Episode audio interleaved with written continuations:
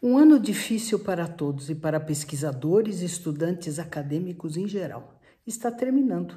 Eu aproveito esse último vídeo do ano para relembrar alguns pontos altos do universo da integridade científica, em especial aos quais tive a oportunidade de ter acesso.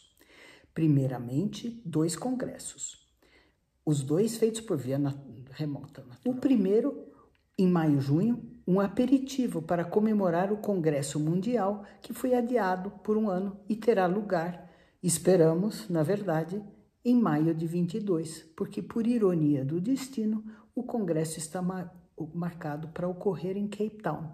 E a variante Omicron traz um bocado de incerteza para esse plano. O segundo, Congresso da Rede Europeia de Integridade Científica, NRIO, que foi sediado em setembro na Finlândia. O segundo, este congresso, uh, para que ele tivesse lugar, foi criada uma plataforma especial excelente, que permitiu acompanhar as palestras e assisti-las novamente depois, com toda a qualidade de imagem e som.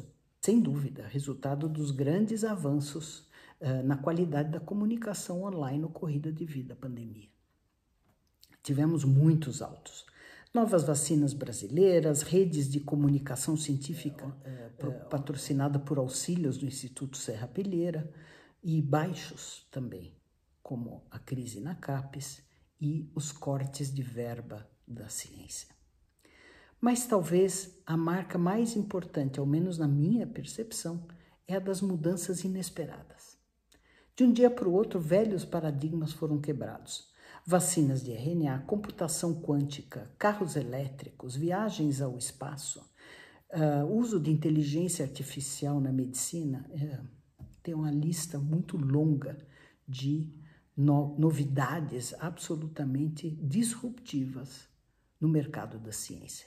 Assisti também dois congressos muito interessantes que espelham essa nova realidade tão diversificada.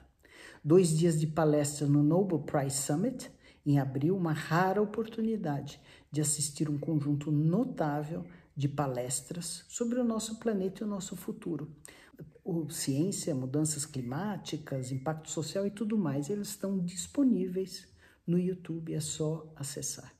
E o primeiro simpósio Einstein e MIT de Engenharia Biomédica, introduzindo um tema instigante da nova realidade da medicina e das terapias do futuro.